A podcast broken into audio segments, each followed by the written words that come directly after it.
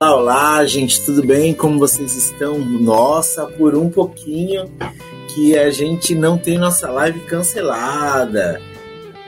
Foi por um pouquinho mesmo. O que, que aconteceu? Faltou luz.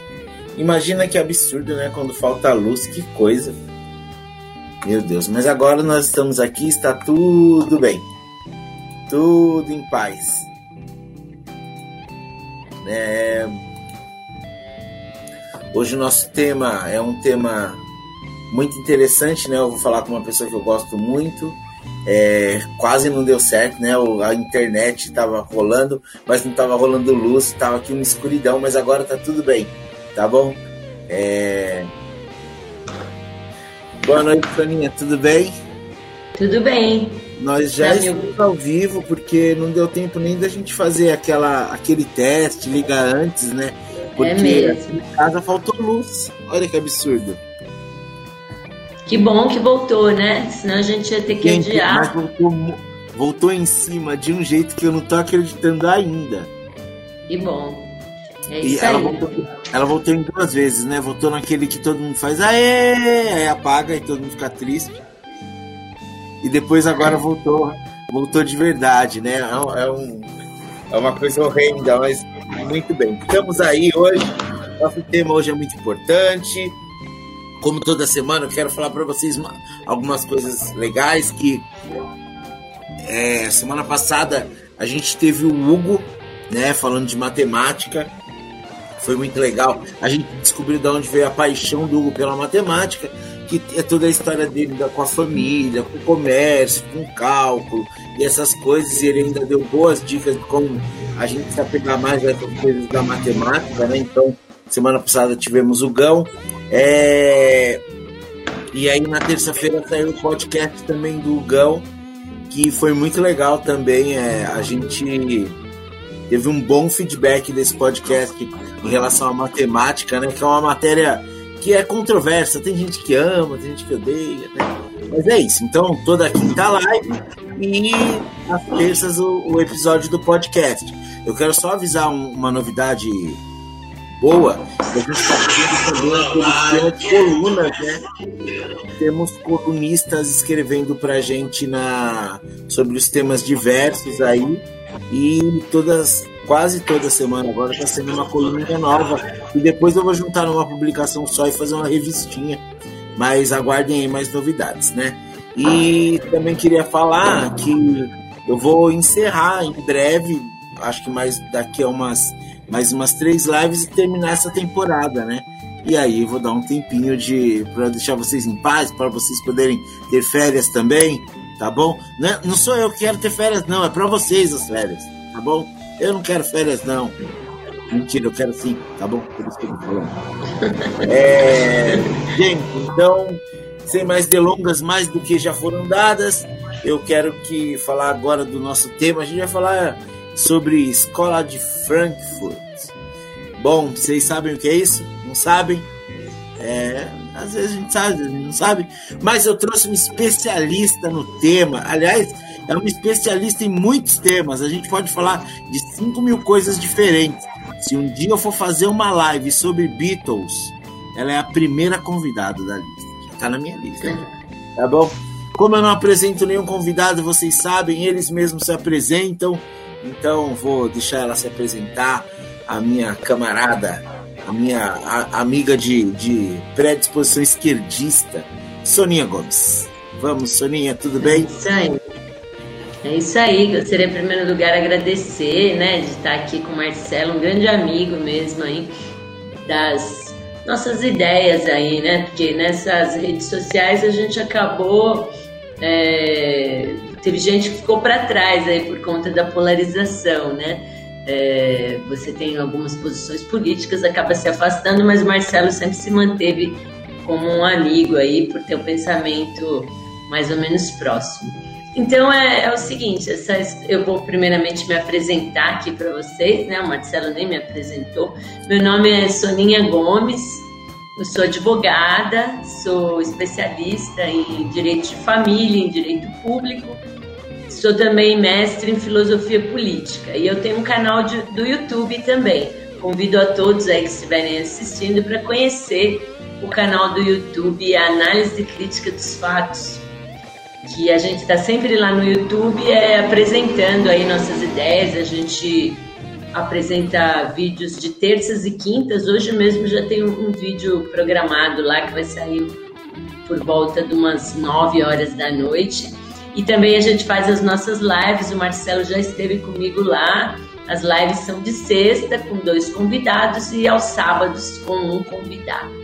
Então é isso, eu sou Soninha Gomes. Agora essa história da escola de Frankfurt, ela, né, acho interessante falar como que surgiu, né, que eu sou uma pessoa da área de direito, mas o, o Marcelo deve saber disso também, que a gente, eh, na, na educação aqui do Brasil, a gente não tinha o estudo de filosofia na época do regime militar, que foi a época que eu estudei, a época que eu fiz meu ensino médio aí, a gente não tinha acesso à filosofia. Então a gente tinha sempre aquela aquela ideia assim da filosofia como uma coisa misteriosa, o que será que é a filosofia? Realmente o regime militar baniu a filosofia da escola pública e a gente não tinha o mínimo acesso, a não ser por algum professor ali de história, de alguma matéria que trouxesse filosofia, foi totalmente banida. E aí, tem um barulho aqui, é os políticos passando aí. Aí o que acontece? Um, a gente tinha aquela ideia, né? O que, que é filosofia? O que é filosofia? Aí eu fui estudar letras primeiro e na faculdade de letras tinha é, a matéria filosofia. Eu já fiquei bastante interessada. Esse curso de letras eu acabei não concluindo na época. Fui depois para o direito, né? Porque eu fui funcionária do tribunal e tornei servidora pública do judiciário e depois advogada.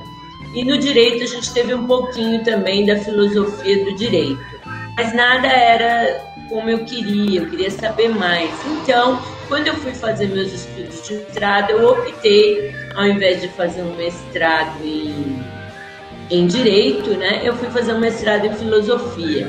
E aí eu comecei a fazer matérias ali e me interessei por essa linha de pensamento que é popularmente conhecida como Escola de Frankfurt. Né? Então, o que, que é a Escola de Frankfurt? Ai, gente, desculpa esse barulho aqui, mas fazer o quê? Vocês sabem que live é assim. Essas políticas, funk aqui no fundo de casa, acontece. Sim, mas aí. Não preocupada com isso, porque o, o, a gente sabe, né, assim, que a gente não pode controlar o nosso espaço ao redor, né? A gente pode, no máximo, é. controlar o nosso. No máximo. Isso. A gente procura ficar num lugar, mas não adianta, mora aqui numa avenida, tem um pessoal aqui, mas parou, acho que estava passando um carro fazendo barulho, parou. Mas é o seguinte, então eu estava falando disso, né? Então eu me interessei quando eu fui fazer mestrado em filosofia política, eu é, fui primeiro como aluna inicial, né? Porque eu queria ver o que, que eu ia buscar e acabei me interessando, né? Por, por um orientador lá que trazia essas ideias, né? Da popularmente conhecida como Escola de Frankfurt. Então, a escola de Frankfurt, primeiro já desmistificando um pouco, é um termo popular que a gente usa, mas ele não é correto, não é o correto assim na academia. E eu vou explicar por quê. Tudo bem, a gente pode falar, não tem é um, é um termo que se popularizou, tem livros, eu mesmo tenho um livro aqui, tá lá Escola de Frankfurt, quando você fala historicamente, mas tem alguns motivos pelos quais é, o correto mesmo não é a escola de Frankfurt, sim teoria crítica. Por quê? Porque essa linha de pensamento ela se desenvolveu não somente lá em Frankfurt. Ela nasceu antes, nasceu bem antes. Ela teve uma fase ali, que é o Instituto de Pesquisa Social, na realidade que se chama, e, e ela se desenvolveu depois também, já quando eles estavam nos Estados Unidos ela tem até hoje pensadores que é, desenvolvem essa linha de pensamento. A gente costuma dizer teoria crítica, né? Então a teoria crítica ela é inaugurada com Marx, com Karl Marx. Foi por isso que eu me interessei, é, porque o Karl Marx ele foi o primeiro teórico crítico. Porque o que, que ele fez? Ele foi a primeira, o primeiro pensador que ele fez uma crítica ao capitalismo, mas uma crítica de frente, porque já existiam críticas ao capitalismo, mas as críticas elas eram utópicas, assim, tipo a gente sair aí meio bicho grilo e falar ah, a gente quer criar um mundo melhor, não trazer nada de base real com relação àquilo. Então existiam críticas ao capitalismo utópicas, né? Vamos construir um mundo melhor, mas fora da realidade. Existiam também críticas ao capitalismo conservadoras, que elas não diziam assim, vamos acabar com o capitalismo e vamos para algo, vamos ser progressista, vamos para algo avante. Existiam críticas conservadoras, vamos voltar para uma época pré-capitalismo. Ah, o capitalismo é ruim, passado que era bom, a Idade Média que era boa, a igreja. Então, assim, o, o Marx ele inaugura a teoria crítica, fazendo o quê? Ele faz é, com o livro O Capital, essa obra, né, que são vários volumes, ele faz o quê? Ele faz um diagnóstico do tempo presente. Então, o que, que é? É você. Isso vem também, que, que tem raízes nisso, no iluminismo, porque o, o iluminismo o que, que ele dizia? Que o homem tinha que se emancipar através da razão. Nós já tem um amigo aí, o Edson Soares. Legal, Dilson, valeu, apresenta. Então, o que, que o iluminismo dizia? A Carla também, minha querida. Então, o que, que o iluminismo dizia? Né? A gente lá para trás, embora o iluminismo ele tenha sido usado até para criar o capitalismo e tudo, ele buscava a emancipação do homem através da razão. Ou seja, vamos nos livrar daquelas ideias de religião, de nos prender dogmas, e vamos é, centrar no homem, na razão, na verdade, longe de achismos, vamos no, na ciência, no progresso, e o homem vai se evoluir. E o capitalismo foi sim, né? Ele, ele, ter, é, ele derrubou ali o feudalismo, nós tivemos o capitalismo, que foi na época assim, um progresso, né?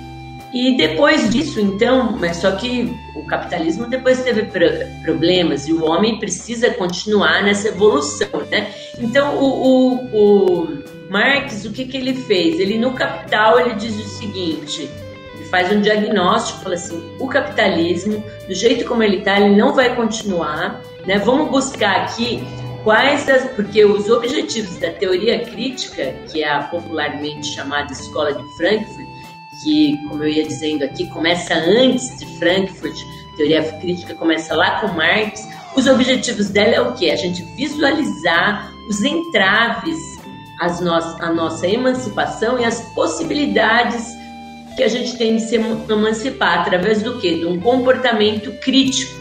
Então vamos fazer a crítica. O Marx fazia a crítica do tempo e a crítica do capitalismo que ele fez foi a primeira que não era aquela crítica conservadora de voltar para trás, era uma crítica progressista e também não era uma crítica utópica. Então ele dizia assim: o que, que a gente vai fazer para se emancipar? Nesse momento, aí, aí ele fazendo aquele diagnóstico, tudo que ele via naquele momento era que o capitalismo ia acabar. O capitalismo ia acabar, ia haver uma revolução dos trabalhadores e a gente ia passar para uma sociedade mais evoluída. Então muita gente vai dizer o quê? Mas ele estava errado, né? Ele estava errado porque isso não aconteceu. Então, mas no momento que, que Marx viveu, isso era possível, era o que se mostrava, porque quem faz o diagnóstico ele não é um mágico que prevê o futuro, né? Ele faz um diagnóstico, mas podem mudar as condições. Então, o Marx foi quem inaugurou a teoria crítica, né? E prosseguindo aí, quem disse isso, que Marx inaugurou a teoria crítica, não foi o próprio Marx. Ele fez a crítica, mas depois, aí, aí sim a gente vem para Frankfurt. Aí nós já estamos num outro período lá na Alemanha, né? E nós temos o quê? Vários estudiosos que se reúnem numa universidade, a Universidade de Frankfurt, e eles, e eles que dizem isso, né? Adorno, Horkheimer, eles vão falar: o primeiro teórico crítico foi Marx, ele fez aquele diagnóstico. Só que hoje o diagnóstico mudou. Então nós vamos fazer um outro diagnóstico. Então eles se reuniram lá na escola de Frankfurt e fizeram já um outro diagnóstico que divergia do Marx. Foi aí, foi nessa parte aí que o, a, que o Adorno e o. Como que é o nome do cara? São quatro, né? É, os quatro mais conhecidos são esses. É, eu, eu, lembro, eu, eu, lembro dos que escreveram a, a, Dor a Dialética do Esclarecimento, né? Que é aquele livro que eu li lá e tal. Então, é, foi aí que eles se distanciaram um pouco, né? E começaram a questionar, inclusive, Isso, o marxismo, então, porque né? como a teoria crítica, aí, ela não é dogmática, entendeu? Então, às vezes, muitas pessoas, às vezes, são marxistas, elas criticam a teoria crítica, né? A, a escola de Frankfurt. Porque elas vão dizer o quê? Ah, mas não, é, vocês estão fugindo do pensamento do Marx. Mas não é. O Marx é a base da teoria crítica. Como eles estão lá, estão vivendo outras coisas, outra fase do capitalismo. Eles estão ali no nazismo. É, o capitalismo ele criou essa outras formas. Do... Soninha, essa fase do Adorno e do Horkheimer aí é, é entre guerras, né? É entre a primeira e a segunda guerra, né? Isso, isso mesmo, entre guerras. Então, porque aí eles, eles percebem o que? O capitalismo mudou um pouco, né? Aquele capitalismo do Marx era um capitalismo que o Estado não intervinha na economia, era um capitalismo totalmente liberal, né? Era o mercado que mandava total. Não que hoje não seja, mas hoje o Estado intervém na economia para várias coisas. Na época, por exemplo, do Marx, não tinha salário mínimo, não tinha leis que protegessem o trabalhador. É, era o estado mínimo mesmo. Então, o Marx, naquelas condições, ele viu que aquele sistema ia acabar. Aquele sistema não tinha jeito, ele ia acabar e o trabalhador era muita desigualdade, era muito sofrimento e o proletário, né? Por isso que o manifesto do Partido Comunista, o, o Marx fala proletários do mundo, univos. Então, os proletários eles iam se unir, iam derrubar o capitalismo e ia surgir o socialismo. Mas por que isso não aconteceu? Porque o capitalismo, inclusive se você for ver na o mais assim coisa emblemática é a crise de 1929, né? Porque ali nos Estados Unidos, é, em 1929, tinha tudo para o capitalismo acabar, porque houve uma crise, eram crises que Marx já tinha diagnosticado que essa crise ia acontecer. E foi acontecer ali, só que o capitalismo não acabou. Por quê? Porque o Estado interveio na economia né? E criaram, e, e, sempre ele faz isso, né? Pode ver, por exemplo, quando teve aquela crise nos Estados Unidos, o Obama foi lá e colocou dinheiro nos bancos, porque se os bancos começarem a quebrar, ia ser uma crise no capitalismo. Então, é assim, o capitalismo criou uma forma que não existia na época do Marx de se preservar, que é intervir na economia para evitar o colapso do sistema.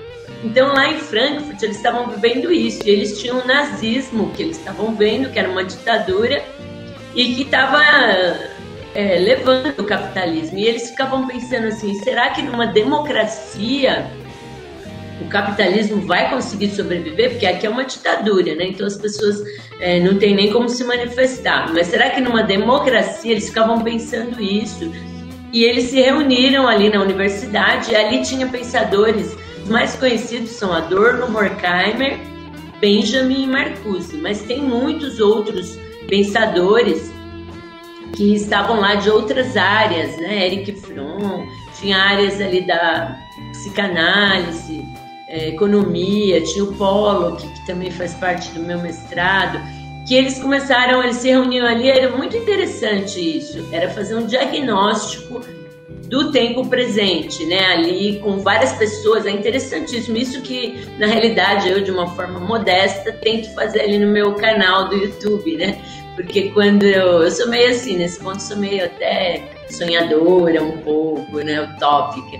Mas eu, eu tinha a ideia, assim, de, de fazer, levar essas ideias do meu mestrado, de fazer um diagnóstico para minha vida, para a gente estar tá sempre fazendo diagnósticos. Então, quando eu criei meu canal, por isso que eu trago pessoas, o Marcelo já esteve lá, é, é, falando, da, porque ele é um educador, ele falando da questão dele nas redes e por ele ser um educador. Eu já trouxe pessoas do meio ambiente para debater, eu trouxe pessoas da psicologia, é, a Carla, que estava aqui mesmo, que é do serviço social, falando sobre racismo estrutural, porque na realidade eu me inspiro neles, né? Não é uma universidade, a gente não tem aquelas condições, mas a gente tem as redes e a gente pode trazer gente de todas as áreas para a gente pensar junto e fazer um diagnóstico do tempo presente, que foi isso que eles fizeram lá na escola de Frankfurt. Muito legal, Soninho. Eu acho, eu acho bacana é, expressar um pouco desse, desse seu conhecimento. Por, por um, um, um dos motivos que eu acredito muito nisso é que, assim, é, as pessoas estão acostumadas agora a só pontuar de uma forma sem avaliar o todo, né? Quando você propõe um esclarecimento com a base de, dessa dialética aí, é, é, é, propõe um diálogo, né? Propõe, propõe uma região que dá para conversar e, e, entender, não só por opinião, né? Mas como por, pelo sentido das coisas, por uma análise mais bem feita através das coisas e tal. E eu acho muito importante. Legal que eles fizeram isso numa fase que já tinha o fascismo e o nazismo imperando no mundo aí, né? E é uma coisa bem legal, assim. Eu acho que o discurso deles, né? É, dessa época seria uma coisa para usar agora de novo, infelizmente, né? É, é, precisa de aparecer novos, novas, novas escolas de Frankfurt, como tiver que ser, né? Pode ser a escola da, de Santo André da Soninha, a escola de Taquera do Marcelo, sabe? Precisamos de, de pessoas fazendo análise disso para além só de opinião, né? Para ver o caso inteiro, ver o inteiro, ver o todo, né? E poder tentar dar uma, uma opinião mais esclarecida sobre o assunto. Aliás, esclarecimento é um dos pontos importantes desse assunto, porque as pessoas é, não buscam entender né, as coisas. A, a gente está com um problema que a gente escolhe um lado e se mantém nele sem, sem nem querer entender o que está acontecendo, né? É, não é o meu caso, acho que não é o da Soninha também, mas tem muita gente que agora é, só tenta se manter dentro de uma opinião para dizer se é da direita ou da esquerda, sem nem saber o porquê está, só estou, entendeu? Só estou e pronto. Eu vou dar alguns boa noite aqui também, Soninha são seus amigos, então por favor, fique à vontade o Dilei. Dilei, tem, ele é da poesia, vai fazer uma live de poesia lá no meu canal, na sexta. Eu lembro dele, acho que. Eu lembro dele fazendo um poema lá no seu aniversário, lembra? Na, padaria do rock. Lembro bem. O Adão. O Adão. Isso, o Adão também, ele é um cronista e poeta. Ele, é ele e o Dilei que vão estar amanhã no meu canal, falando um pouco de literatura. Olá, gente, já pega essa dica aí, hein? Amanhã, Adão e Dilei lá no, no, no canal da Soninha. Vocês, por favor, hein? Não vamos fazer passar vergonha. Vamos lá. Oxi. Inscrevam-se, inscrevam-se lá. Esse pessoal me deixa irritado. A Carla aí, ó. A Carla ela é uma estudiosa do, do Marx, né? Então ela está comparando aqui com, com Hegel, né? Por causa da praxis libertadora, que também ela interessa a escola de Frankfurt, a teoria crítica, né? Ela, quando eu falei que eles fazem isso, essa análise do tempo presente, eles estão sempre ligados à prática, né? A praxis libertadora, sempre isso. O Adão faz outro comentário aqui.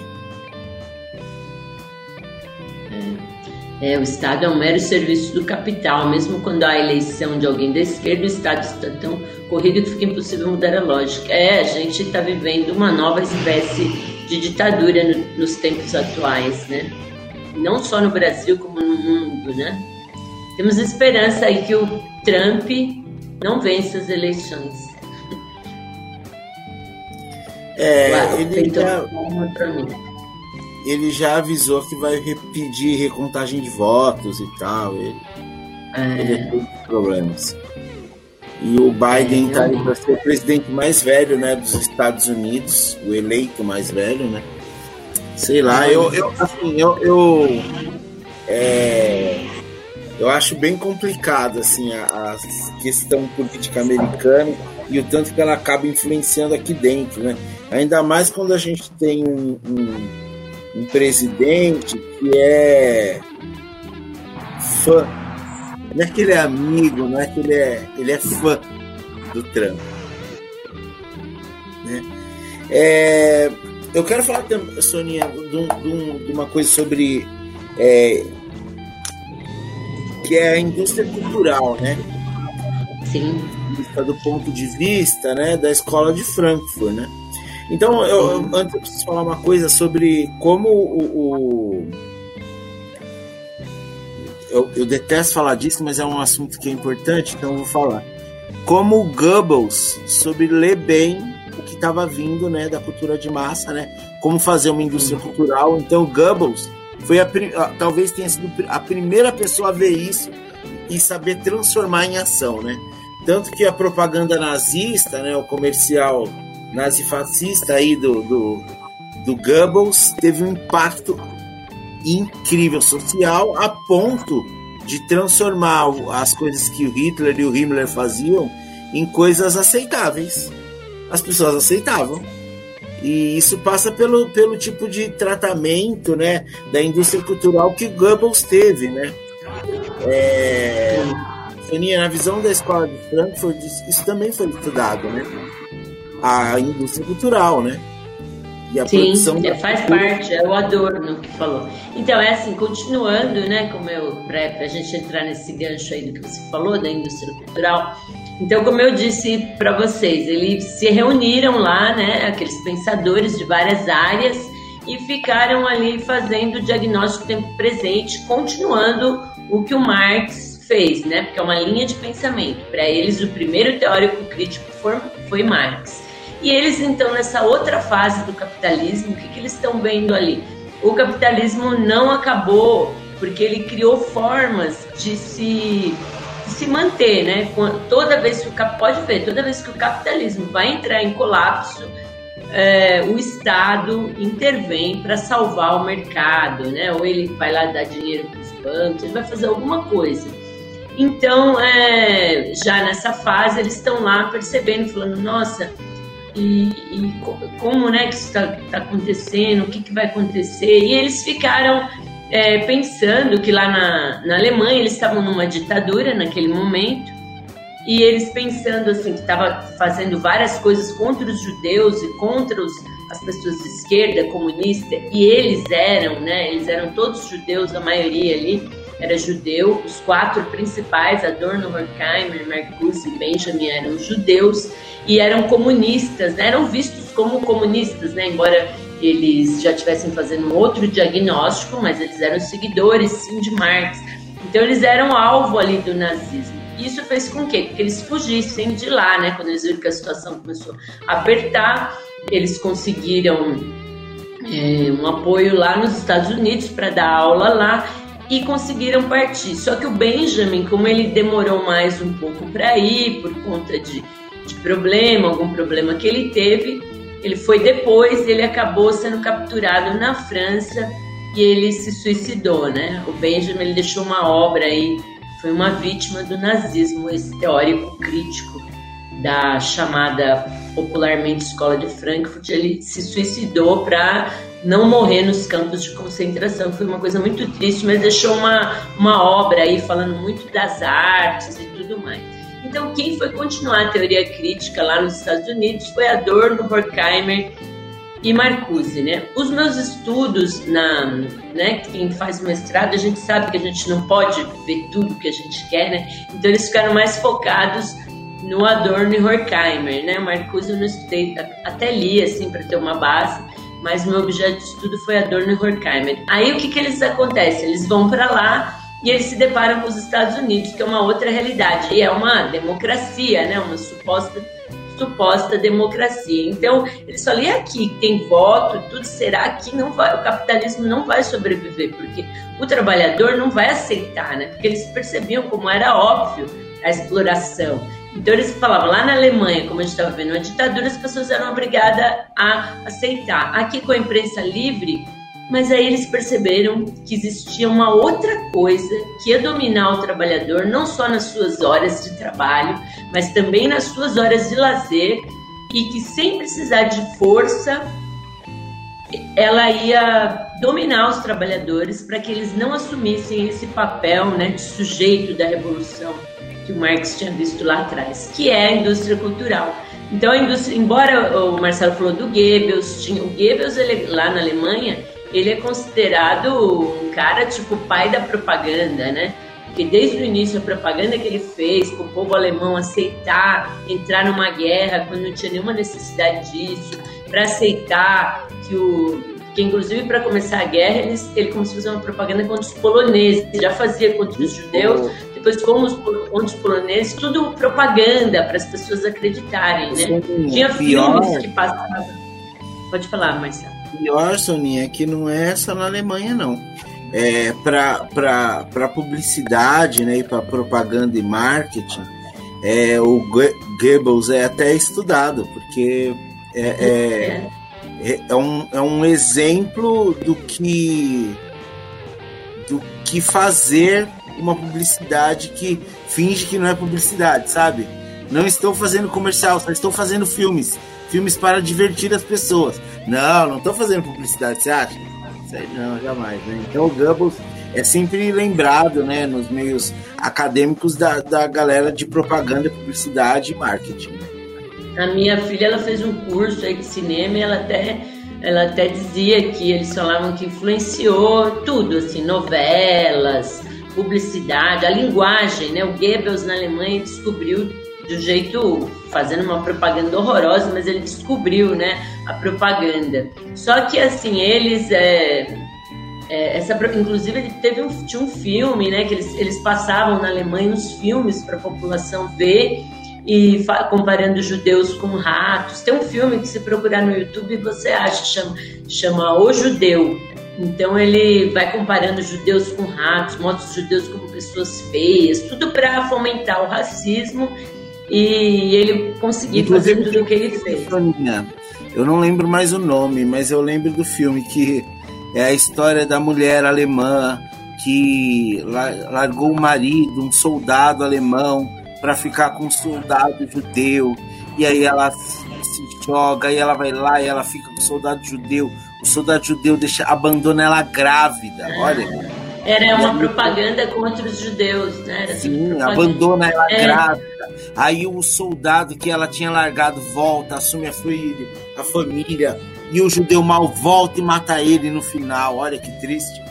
Isso é, uma, isso é um jeito de falar, de fazer propaganda sem falar, né? Sem, claro. sem tá exatamente pegando no tema. Mas tinha esse filme, depois eu vou até lembrar o nome, se eu lembrar eu falo depois. Até o final da live, se eu não lembrar. É, então, eu, então, o que aconteceu? Mas aí isso foi uma coisa que aconteceu lá na Alemanha na época, né? E depois foi aproveitado é, as ideias do Goebbels para publicidade, isso não há dúvida. Mas então, quando eles chegam nos Estados Unidos, o Adorno e Horkheimer Marcuse, eles se deparam com essa situação, né? Um país que tinha eleições, tinha imprensa, mas que o capitalismo estava forte, não tinha a mínima possibilidade de acontecer aquele diagnóstico do passado. Então eles perceberam que foi sim porque tem uma intervenção do Estado toda vez que o que o capitalismo entra em colapso, mas tem também uma arma poderosa, que é a indústria cultural, que nos Estados Unidos está muito mais desenvolvido, o cinema, né? De uma forma assim é, muito abrangente. Então, o Adorno ele, ele percebe, aí eles vão fazer o segundo diagnóstico. Já tinham feito o diagnóstico lá atrás, quando eles estavam lá na escola de Frankfurt, né, que é o Instituto de Pesquisa Social o Horkheimer tinha concluído que naquele tempo, naquela época a prática estava prejudicada para eles por conta do nazismo e da violência, mas eles ainda acreditavam que a emancipação viria. Quando eles vão para os Estados Unidos, eles se deparam com a indústria cultural, aí eles vão fazer um outro diagnóstico, que é o diagnóstico que está na dialética do esclarecimento. Eu tenho esse livro, mas eu até esqueci de pegar ele aqui. Já mostrei ele em vídeo, é um livro incrível a dialética, acho que está ali na. A dialética do esclarecimento, ela é um livro incrível e ela foi. Eles, eles fizeram um diagnóstico ali, isso.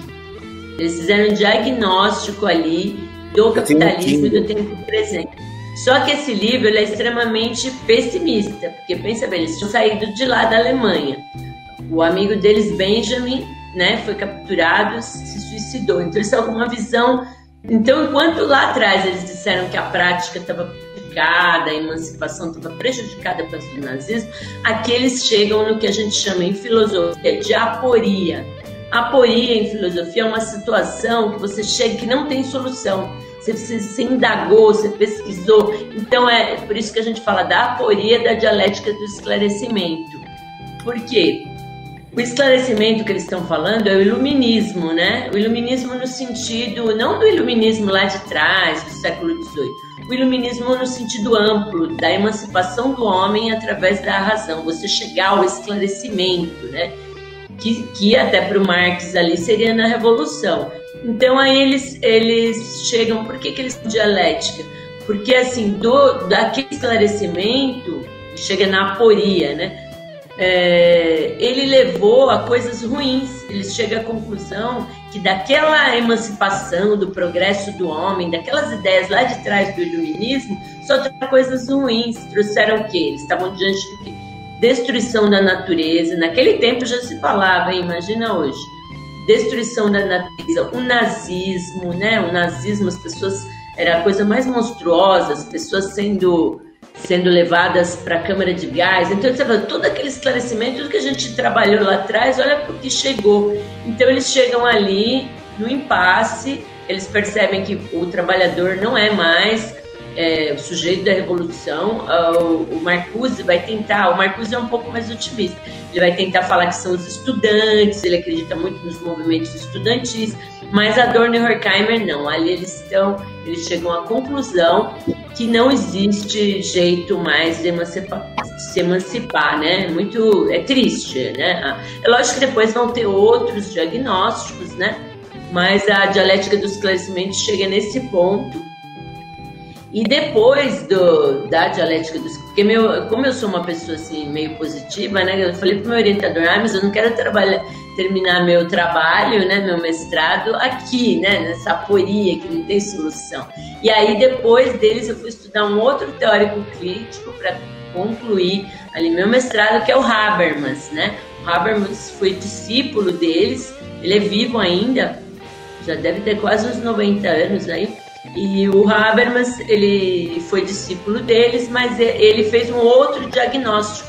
Primeiro ele fez nos anos 60 um e depois nos anos 80 e buscando novas possibilidades de emancipação, porque ele ainda acredita na modernidade, ele ainda acredita no, nos ideais da emancipação do homem através da razão. Então Habermas ele vai dizer, aí muitos marxistas, pessoal a favor da revolução fica contra, né? Eu tive discussão com amigos meus.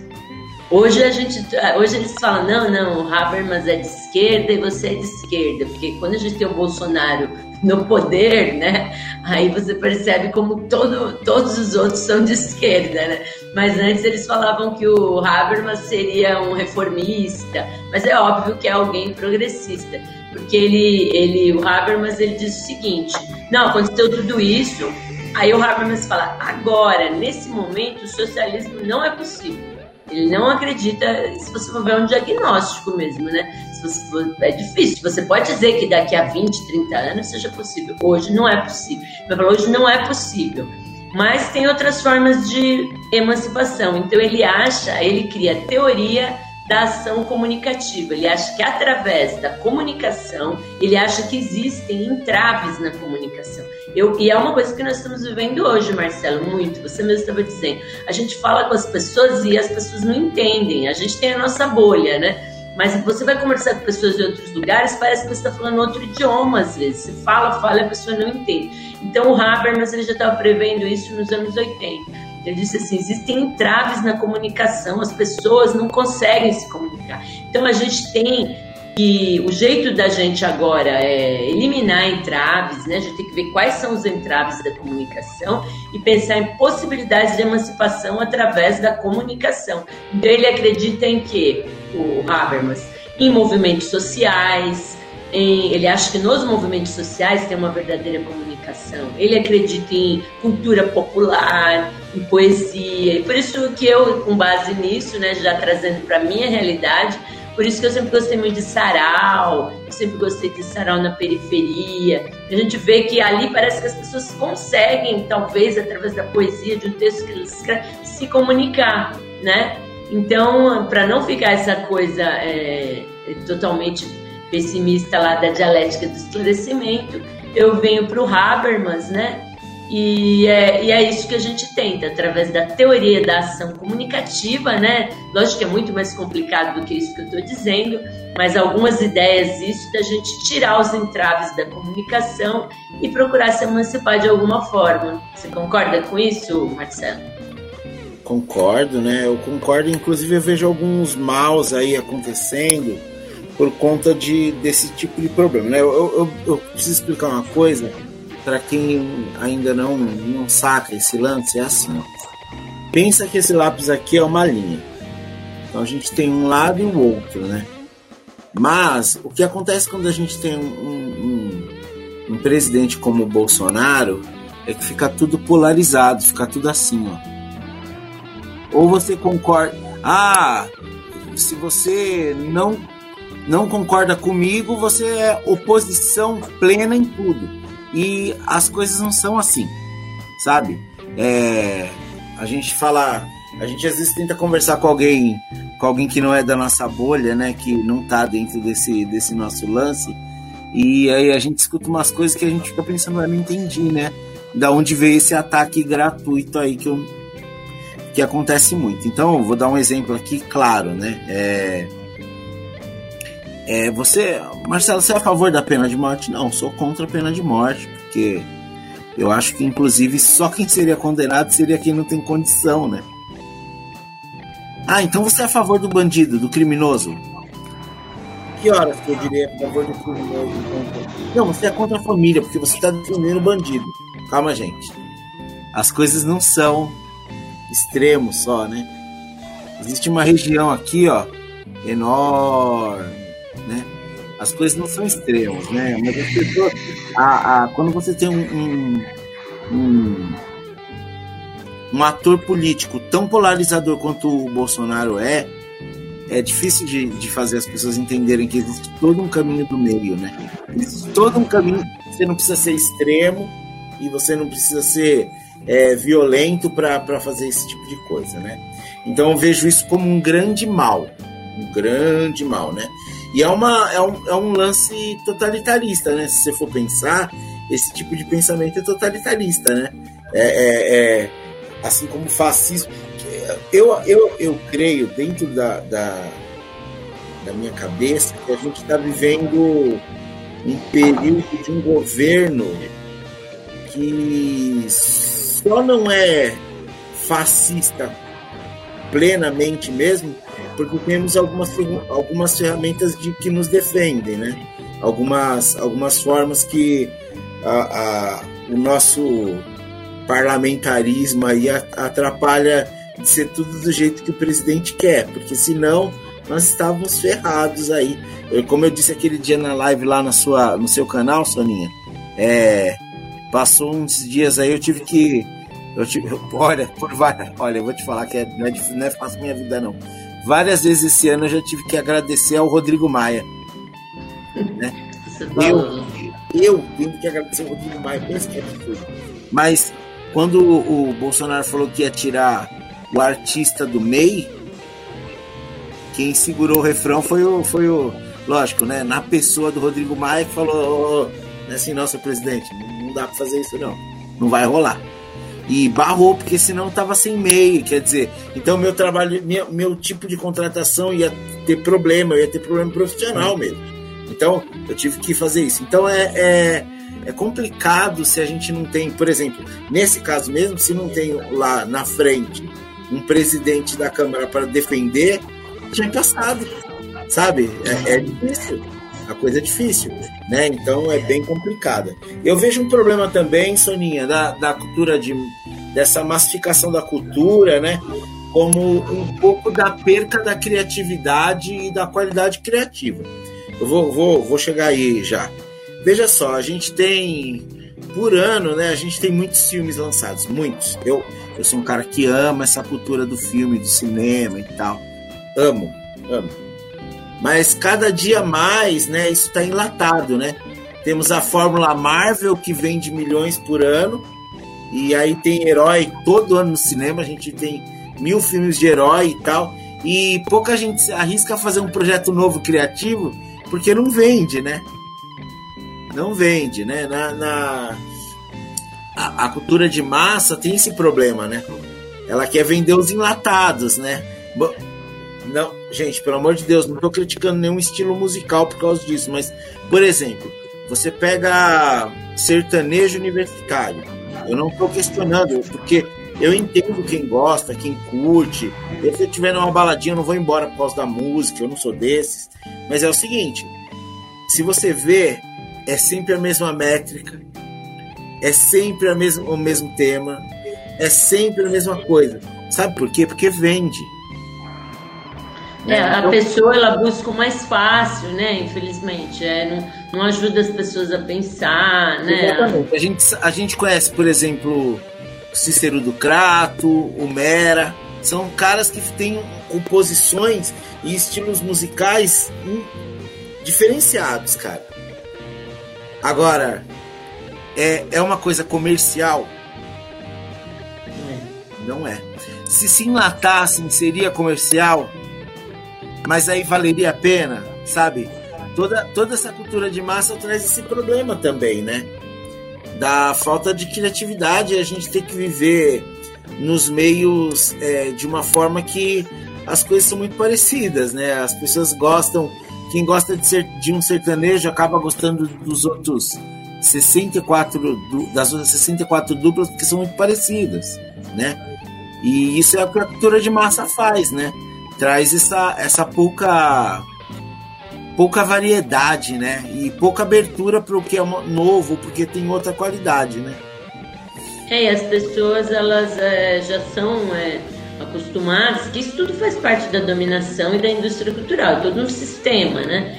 É, para elas não elas não olham porque por exemplo a arte ela não é você mais do que eu deve saber isso ela não, nem sempre ela é entretenimento, né? A arte às vezes ela choca, né? Você vai ver um quadro, às vezes ele te choca um filme, um filme assim, ele, né? Então ela nem sempre, e as pessoas elas estão acostumadas já por conta de, de tudo isso que é feito mesmo para elas serem dominadas, a elas não não enxergarem isso, não perceberem a, a arte, ela deveria ser é, para você se emancipar, é o correto, né? A arte para você se emancipar, para você entender. É, e, e, ao contrário, ela é usada, ela não é usada a, a verdadeira arte. De denúncia, né? Também. Isso, ela deveria ser. De denúncia social. E aí a gente teve no, no Brasil alguns alguns modelos desse tipo de trabalho, né? A gente teve grandes artistas aí que fizeram dessa linguagem a gente teve cartunista, a gente teve músico, cantor, compositor. Não, você vê a fase que nós estamos agora, o filme Marighella, por exemplo, que ele já talvez vai ser até indicado aí para Oscar, para prêmios, nós não podemos assistir. Na Europa já assistiram.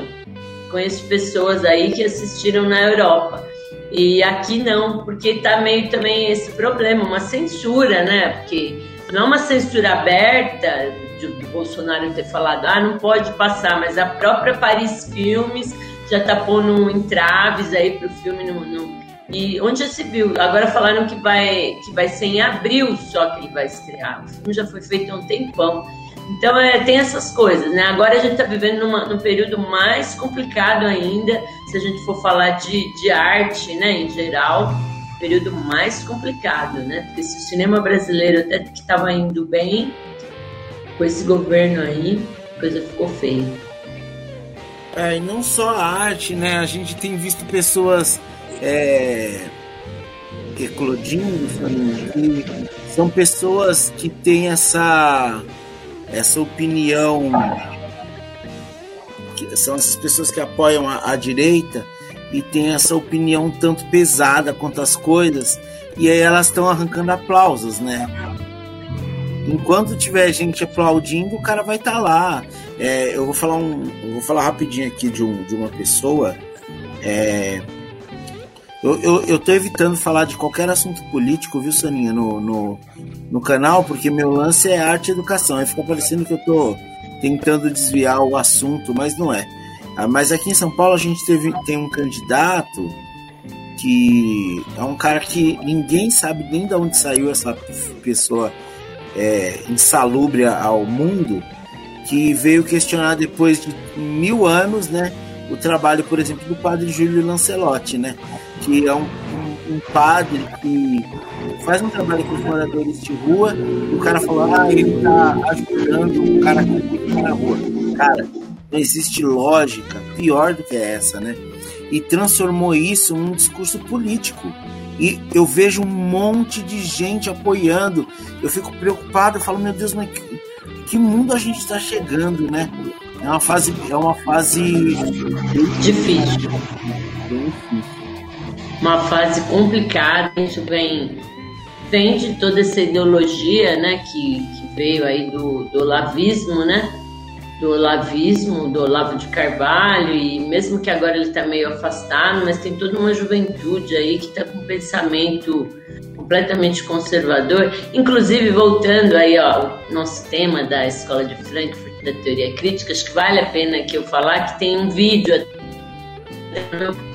da história né, do Olavo de Carvalho, disse, né, vocês devem conhecer o Olavo de Carvalho, que é o ideólogo governo Bolsonaro, que mora lá na Virgínia, né? Ele se diz filósofo, mas ele não tem formação na área. E ele, ele é já astrólogo, né? É um de astrólogo. Verdade, de verdade, de verdade, ele é astrólogo. Um astrólogo, é, mas ele se diz filósofo, né? Sem ter nenhuma formação. E ele e ele teve já uma influência maior no governo, a influência dele caiu um pouco, né? Ele, ele os ministros aí ainda tem o Eduardo Araújo foi indicado por ele, né? Mas ele já teve uma influência maior. E ele disse uma vez nas aulas dele, né, que ele tem um curso, que o, o Adorno, que é esse filósofo da escola de Frankfurt, que foi ele que compôs as músicas dos Beatles. Olha que absurdo. Isso causou uma, uma celeuma, né? Lógico, entre os entre os fãs dos Beatles. E quando eu fiz o vídeo sobre isso, eu coloquei o título assim bem chamativo, né? Olavo, é, Adorno compôs as músicas dos Beatles e as pessoas começaram a me xingar sem nem ver o vídeo, porque na realidade eu estava provando que era impossível isso ter acontecido, né? Mas para você ver como causou polêmica. Ele, ele falou isso porque ele diz assim, as ideias dele são completamente retrógradas. Ele disse você, que a escola você criou um você criou um clickbait que aí as pessoas não, lê, não viram e acharam que era sua opinião, né? É. é, não, na realidade eles viram, né? Tanto que esse vídeo aí ele teve, foi um dos que mais teve visualização, acho que teve umas, umas 5 mil visualizações, mas assim, as pessoas às vezes xingavam, né? E aí eu falava para não assiste, mas assim, no primeiro momento era agressão, porque eles achavam que eu estava afirmando isso, na realidade não, eu estava contestando, né? E, e foi assim, porque o Olavo de Carvalho ele fala que a escola de Frankfurt, esses filósofos dos quais eu falei, que eles são horríveis, que eles são responsáveis pelo uso de drogas, que eles, porque eles foram para os Estados Unidos e se tornaram professores das universidades, né? E, lógico, eles tinham contato com muitos jovens, mas o Adorno, por exemplo, ele nem ele era meio contra o movimento estudantil, ele achava que não era emancipatório o movimento estudantil. Então, o Olavo de Carvalho ele não lê nada, ele vai lá ler, ler alguma coisa e tira as conclusões dele. Então, ele, ele acha que esses esses teóricos críticos influenciaram o uso de droga, influenciaram, falam que eles são os criadores do chamado marxismo cultural, que seria uma uma ideia que estaria, inclusive o Marcelo, que é professor aqui, se fosse o caso, ele estava envolvido também, porque é como se fosse uma conspiração mundial, que o Lavo de Carvalho fala que tem, dos professores, que isso começou lá com o Adorno, Horkheimer e o Marcuse, todos os professores fazendo na cabeça das crianças para elas se tornarem gays, para elas fazerem aborto, para elas usarem drogas, que é uma história absurda, né? Se a pessoa tem o um mínimo de discernimento, sabe que isso não é possível. E aí ele falava assim que os Beatles, como eles eram ignorantes em música, foi o Adorno que fez essas músicas que foram responsáveis também por tantas mortes por drogas e por tudo. Quando na realidade não é isso, né? Os Beatles eram excelentes músicos, fizeram as músicas mais incríveis, eles têm muitas composições, né? O McCartney, o John, o George, o Ringo já não compunha tanto, mas também estava ali no grupo. Eles são incríveis músicos e é óbvio que eles fizeram as músicas dele. Por que, que o Adorno não fez? Porque o Adorno era contra. O Adorno, inclusive, ele criticava, ele assim, as ideias deles eram bacanas, tudo, na, na parte da filosofia, mas musicalmente, por exemplo, eles não. Ele, ele em si, que foi um cara que estudou música, ele não gostava do jazz, ele achava o jazz uma música inferior. E o rock mais inferior ainda, né? Então, como que ele poderia ter sido responsável? Ele, inclusive, não gostava de Beatles, nada disso. Como, né? Assim, só de você ver a trajetória do cara e da dele, ele não foi responsável por nada disso. Inclusive, tem. Quando estava o movimento estudantil, ele foi criticado porque ele, ele parabenizou os, os policiais que estavam contendo é, o movimento, porque ele achava que aquele movimento não era emancipatório. Então, assim, ah, o que o que o é, de Carvalho o Adorno, pelo que eu pelo que eu vejo assim ele ele ainda tinha um pensamento mais quadrado né? Assim, Isso, mais, mais, mais um pouco até elitista né? É porque todos os filósofos a gente a gente estuda e a gente sabe que eles têm coisas boas e ruins como todos os seres humanos, né? Então, assim, nessa parte musical, por exemplo, eu não concordo com o Adorno, mas ele tem ideias, por exemplo, essa sacação então, da indústria. Tá vendo? Soninha, é isso que você precisa ensinar o pessoal que está assistindo a live. Deixa eu falar. Gente, tá vendo? A Soninha, ela manja dos Paranauê, né? Do Adorno, mas ela não é obrigada a concordar com tudo, viu, gente? Ela pode gostar e da outra não tá? Ela é. não é obrigada. Ah, o Adorno cheirava cocaína. A Sonia não é obrigada a cheirar. Olha que maravilha. É. Você acredita? É. é, gente. A gente, ah, os Beatles pregam. Gente, não sei, eu gosto das músicas, tudo bem? Tô de boa? Tá? O pessoal que assiste a live precisa saber que a gente não pode ser tão extremo assim e tem um meio do caminho, tem um lugar pra gente pensar. Você não precisa, porque você concorda com uma coisa daquela pessoa, você não precisa concordar com tudo, gente. Tá? Você não Lógico. precisa, você não precisa é. concordar com, com, com o laranjal inteiro porque você quer concordar com o chefe dos laranjas. É você não precisa, tá? Não precisa concordar com nada disso. Ó, Soninha, deixa eu. O Adão fez várias colocações aqui, eu vou colocar todas elas na tela, uma de cada vez, ó, aqui. É, o nazismo ele fala, é, que veio por voto. Com isso a gente volta à questão da cultura, tá certo? Então, mas tem muito a ver, tem muito a ver com essa disseminação dessa cultura de massa, viu? Essa eleição, essa eleição, como eu já disse lá no, no, no seu canal aquele dia, tem muito a ver com, com a forma com que a, a nossa esquerda brasileira estava vendo a internet. Ah, não, isso aí é. é. Deixa, não vai dar nada. E o Carluxo tacando, tacando fake news. E pegando esse gancho aí do Adão, porque o que o Adão disse, lá na, na Alemanha também o Hitler ele só chegou ao poder porque o, os democratas, social-democratas e os comunistas não se uniram, né? Então é mais ou menos o que acontece aqui também, né? É, pode ver, quando chegou no segundo turno, o Ciro foi para Paris, né? E então não teve assim, e até hoje é difícil, a gente sabe que existe muita mágoa, mas é, é muito difícil criar essa frente ampla aí contra o fascismo.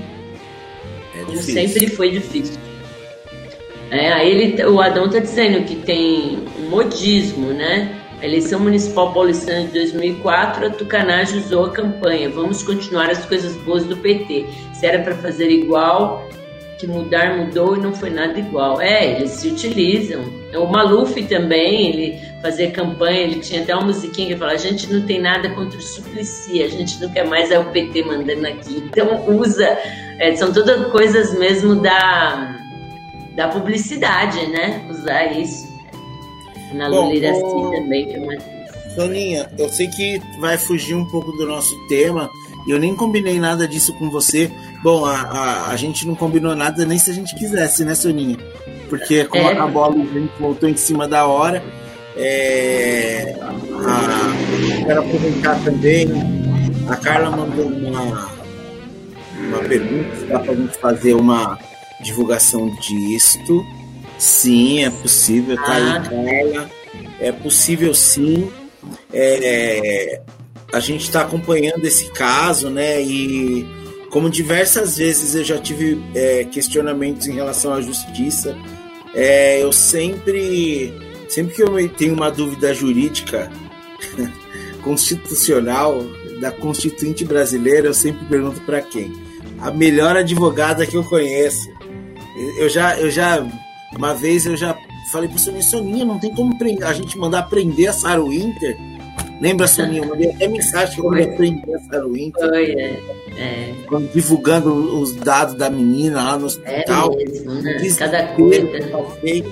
É, aproveitando que você está aqui, Soninha, é, eu quero que você, é, se você puder, né, que você, além, gente, deixa eu deixar bem claro que tem um vídeo inteiro no canal da Soninha sobre o assunto, tá? Para vocês entenderem. Tem dois. Dois vídeos. Para vocês entenderem toda essa história da Mariana Ferrer e tudo que está acontecendo com ela. E eu digo a vocês, vão ao canal da Soninha, porque lá tá muito bem explicado e é, é, o melhor jeito de você saber é indo lá, porque é um vídeo completo sobre o assunto, aliás, dois vídeos completos que vão te deixar por dentro do assunto até mesmo pelo ponto de vista jurídico. Igual um monte de gente falou para mim: ah, mas eles só, o advogado e o promotor só estavam fazendo cumprir a lei. Gente, não é isso que vocês estão falando, não. Vocês precisam entender um pouquinho mais. Mas eu quero aproveitar essa, essa, esse gancho, Soninho, dado pela Carla, e falar uma pergunta para você. Como você se sente vendo você como advogado e uma pessoa que trabalha, né, com lei e tudo isso, né? Anos e anos trabalhando na justiça, né, de, de várias formas, né? E como que é para você esse, esse tipo de julgamento que acontece agora, igual aconteceu nesse caso da Mariana Ferrer? E, e isso tem a ver com, com tudo que tem acontecido é, politicamente no Brasil e social, socialmente, né? Então, é, a Carla está colocando aqui, né, que tem um ato, né, dia 8 do 11, é... Ah, é no, no MASP. Bacana, viu? É mesmo. Então, gente, tem no meu canal é, é, importante esse ato, sim, viu? No meu canal eu coloquei dois vídeos. Tem um que ele tá, deixa eu ver, agora são 9 e 4. Ele deve ter, eu deixei ele programado, ele deve estar tá entrando agora esse vídeo. Porque o que, que aconteceu? Esse caso né, já, já tinha acontecido há um tempinho julgamento, mas o Intercept, que é aquele jornal bacana, né, aquele site de esquerda, ele pegou e teve acesso a essas imagens, ele divulgou. E ele acabou colocando essa ideia aí do estupro culposo, né? E foi pego as pessoas muito de surpresa e todo mundo começou, aquilo já viralizou, estupro culposo não existe. E eu também, como eu sei que estupro culposo não existe, eu fiz um vídeo explicando o que é um crime culposo e por que o estupro não pode ser culposo. Logo depois é, veio já as informações do Ministério Público de Santa Catarina, uma nota, se vocês têm até no site Conjure explicando melhor, que na realidade eles não, ele não foi absolvido por estupro culposo, né? É uma coisa que se chama erro de tipo. Então eu acabei explicando melhor, os dois vídeos lá estão explicando bem que, que o que aconteceu com ela foi o seguinte, essa moça, ela inicialmente era estupro de vulnerável, né? Estupro de vulnerável é quando ele está previsto no Código Penal, que é quando a pessoa ela não pode responder por si. Pode Sim, ser uma criança. Quando ela está sob efeito de muita droga, muita bebida, ou quando ela não tem como negar. É Isso, tem uma parte lá. é quando a pessoa está Tá vulnerável.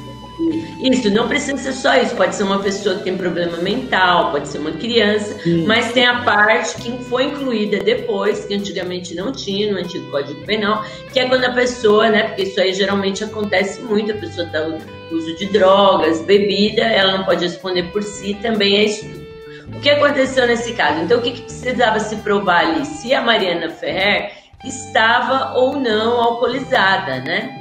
Então, ali as provas que eles tinham era que tinha o depoimento dela, da mãe dela, do motorista da Uber que levou ela para casa, tinha um filme, é, e aí aconteceram algumas coisas estranhas no, no julgamento, porque a casa tinha mais de 30 câmeras e todos esses vídeos desapareceram. Aí se imagina, foi por culpa do delegado que demorou para pedir, sabe? Esses é, a casa existem. diz que apaga os vídeos a cada quatro, quatro dias. dias.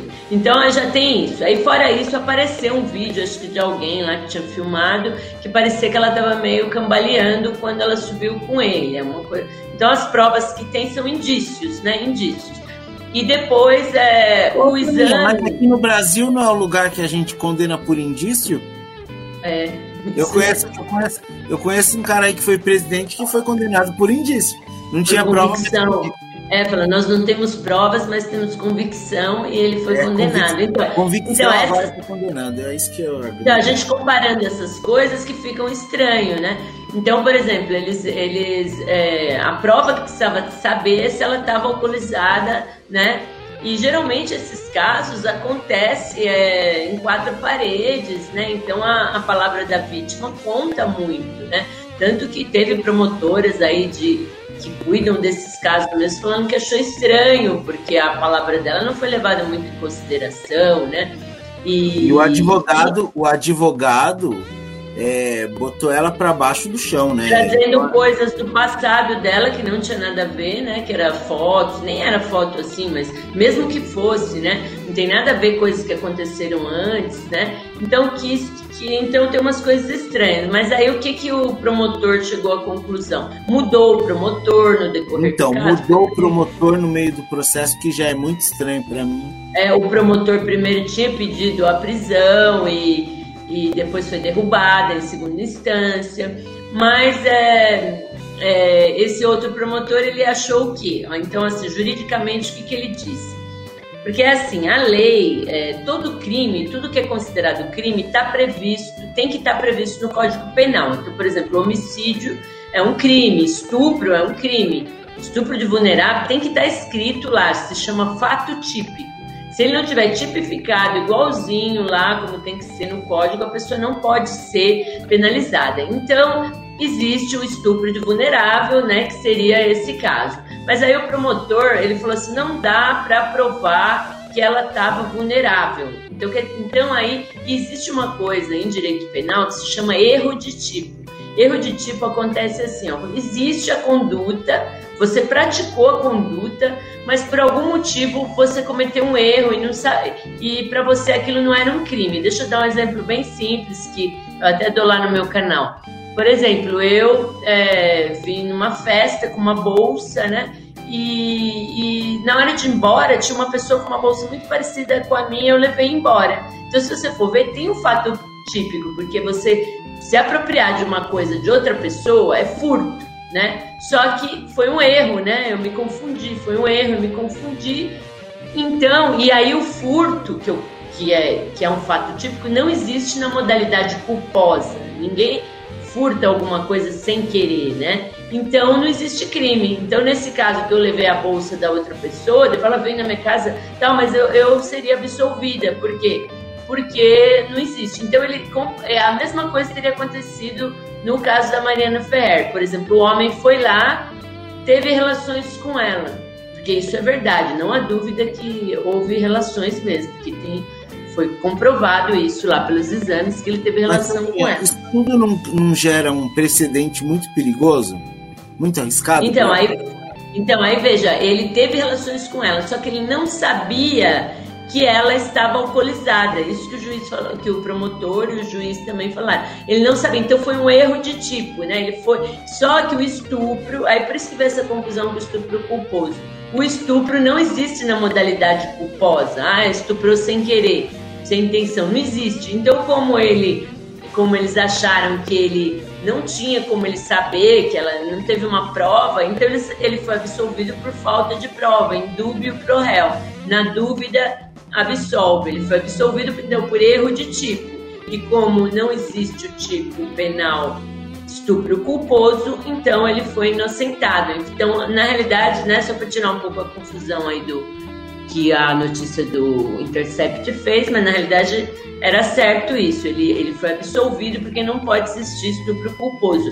Agora, uma outra coisa que a gente coloca também, ele esse princípio aí, em dúbio pro réu, né? Quando a gente vê as pessoas mais simples, é, você vê um, um, um crime ali na comunidade, é muito difícil uma pessoa que já é marginalizada ser absolvida por falta de provas, né? Geralmente quando a pessoa é, isso acontece, será que se ele não fosse um cara poderoso e rico, ele seria absolvido por falta de provas? Até porque existiam indícios ali e o, e o depoimento do Uber, né? Da mãe dela, aquele primeiro filme que ela subia, subia meio tonta, né? A gente está falando isso, eu não vi o processo nem a sentença, mas com base no que diz a imprensa, né? Então, não, com base no que a gente está vendo, é um caso estranho mesmo e, e vai, são válidos esses movimentos, ainda mais depois de, né? Vocês devem ter visto também a manifestação do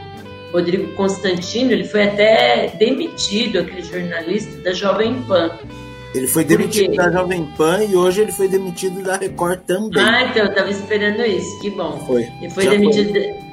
É, porque olha o que ele disse, ele falou que se a filha dele chegasse em casa e falasse, foi estuprada porque eu tava bêbada, ele falou que poria ela de castigo e não ia fazer nada com o cara, nem denunciar, olha que pai, né? Nem, nem falar com o cara. Então, quer dizer, a, a pessoa que é vítima do estupro vulnerável, que é previsto no Código Penal, para o Rodrigo Constantino, ela é culpada de ser estuprada. Ela quis ser estuprada, ela se colocou naquela situação. É um absurdo isso. Tempos é... bolsonaristas.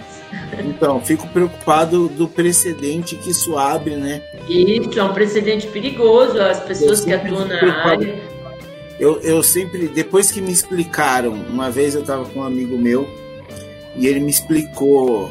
Ele mora nos Estados Unidos, ele faz, fez direito lá, ele trabalha numa, numa firma de advogados bem conhecida lá e ele me disse a seguinte frase: ele falou assim, Marcelo, o maior, o maior merda que pode acontecer num julgamento assim é a jurisprudência. Se criou a jurisprudência, acaba com, com tudo, né? É, e no outro caso já vão falar, o cara, ele não sabia que Isso, ela estava bêbada. Então. Todo mundo vai Queria... falar, ah, então eu não sei que ela tá bêbada, eu não Queria... sei que ela tá... Quando me perguntavam, ah, a história da, da Nájila e do Neymar, não sei o que lá, eu falei, o problema não é a história dela, é o precedente que isso abre. Tudo que acontecer agora vai ter a Nájila como exemplo e ela, e ela acabou, é. de uma certa forma, é, atrapalhando o movimento, entendeu? Agora Foi mesmo. vai ter um, um precedente, esse precedente, né? É, sempre vão Carla, falar disso, né? A Carla é. tá brava aqui, eu concordo com é. você. Não, ele faz parte da, de um grupo mesmo, que tem a proteção do Estado capitalista, porque, e foi o que eu disse aqui, porque esse princípio dúvida pro réu a gente não vê na periferia, né? As pessoas geralmente na periferia, elas já são condenadas à morte, não tem nem direito a julgamento, a nada, né? Então, a gente sabe que a, a conduta, tanto da, da justiça, da polícia, na periferia é uma, e com as pessoas que têm dinheiro, a gente sabe que é outra, totalmente diferente, né? Então, tá certo esses, esses movimentos aí que tem que ser feitos mesmo. E ela ainda foi proibida até de ter um Instagram dela, eles conseguiram na justiça. Tiraram né? tudo, tiraram tudo. Tiraram tudo. Então, só para lembrar, gente, domingo, dia 8, às 13 horas no MASP, tá uma, vai ocorrer uma manifestação. Quem puder estar, esteja. Manifestar, se manifestar é importante, ainda mais quando são coisas que a gente não pode deixar ficar engasgado, não pode ficar entalado aqui não, precisa sair, tá bom? Isso é importante. Toninha, a gente tem mil assuntos para falar, tem muita coisa que eu adoraria falar com você, porque você é uma pessoa muito agradável de conversar e você fala as coisas com bastante. É, é, com bastante clareza, sabe? A gente consegue entender o que você fala e isso é muito importante, né? Obrigada. Você foge, você foge daquela linha do advogado que está falando comigo e eu não estou entendendo uma palavra do que eu estou falando, né? Que acontece muito comigo. O cara começa a falar o, o juridiquês e fico pensando, bom. É o mesmo na filosofia também, né? Eu, eu sempre fui a favor, tanto no direito e na filosofia, a gente popularizar né, a linguagem, falar de um jeito que as pessoas possam entender, não é verdade? Assim é... como na educação, na música, as pessoas têm que entender. É isso aí. É, e aí eu, eu, Mas a gente já está com mais de uma hora, uma hora passada. E eu quero te agradecer muito, porque assim, é quando, quando a ideia de ter um canal sobre arte e educação era para falar sobre coisas importantes. Não vejo como podia ser é, é, mais significativo, né? Porque o papo que a gente teve, né? Eu acho que é sempre muito bom falar com gente tem opinião consegue pôr ela no, no lugar, na mesa, no jeito certinho né? E a gente saber tudo que é importante essa dialética, né? essa, essa conversa, esse, esse esclarecimento que a gente precisa ter, né? É isso mesmo. É isso mesmo, eu agradeço muito, viu? Eu agradeço a todos que ficaram assistindo até agora. Peço que vocês vão lá, conheçam o Obrigada, Ana Lu. Ana Lu é uma, uma atriz incrível, ainda vou levar ela também para falar de arte lá no meu canal. Ela já me indicou um diretor de teatro, que foi lá, foi muito legal. Mas então a gente está terminando aí, eu agradeço muito o convite do Marcelo, ele já esteve lá comigo. E a ideia é essa mesmo, a gente está fazendo esse diagnóstico do tempo presente aí, com música, com educação, com poesia, com filosofia. Eu peço que vocês conheçam o canal Análise Crítica dos Fatos, se inscrevam, conheçam também o podcast do, do Marcelo e aqui o a página no Face e a gente tá junto aí nessa luta. É resistência. É isso aí, galera. É isso aí, gente. Vamos agradecendo a todas essas pessoas maravilhosas que participaram. Obrigada pela participação. Ah, até o, olha, o Cuba, esse meu amigo, ele não entra lá no YouTube, mas ele entrou aqui. Que bom, hein, Marco, que você tá aqui. É um amigo de juventude. Obrigada, é, viu? Eu quero agradecer todo mundo. Ó, o Gão aí. O Gão, o cara da live da semana passada, que falou sobre sobre matemática. Matemática, ele é olha. Esse tema que é ambíguo. Uns amam, outros odeiam, outros nem sabem o que, que é. Eu acho que esse é o meu caso, que das artes. Se é humanas, é das artes. Piorou. é, então agradeço todos e todos, né? É, essas pessoas maravilhosas que A Patrícia, minha amiga também. Outra artista, outra artista.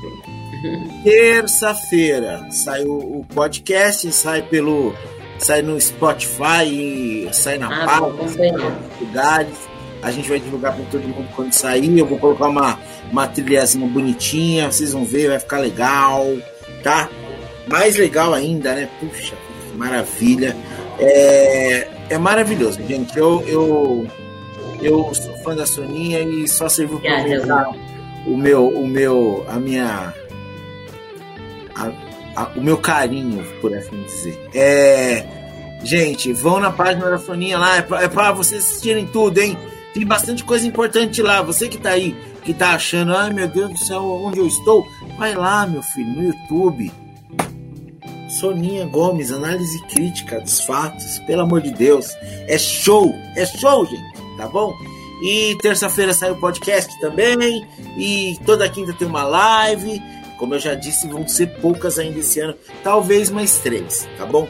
Semana passada, semana que vem, semana passada foi matemática e semana que vem eu vou estar conversando com uma das pessoas mais importantes para mim no mundo, a minha própria irmã. Olha que absurdo, né? Semana que vem tem live de novo aqui. A gente vai, eu vou falar com a minha irmã aqui sobre autoconhecimento. Muito é legal. importante se autoconhecer, viu, galera?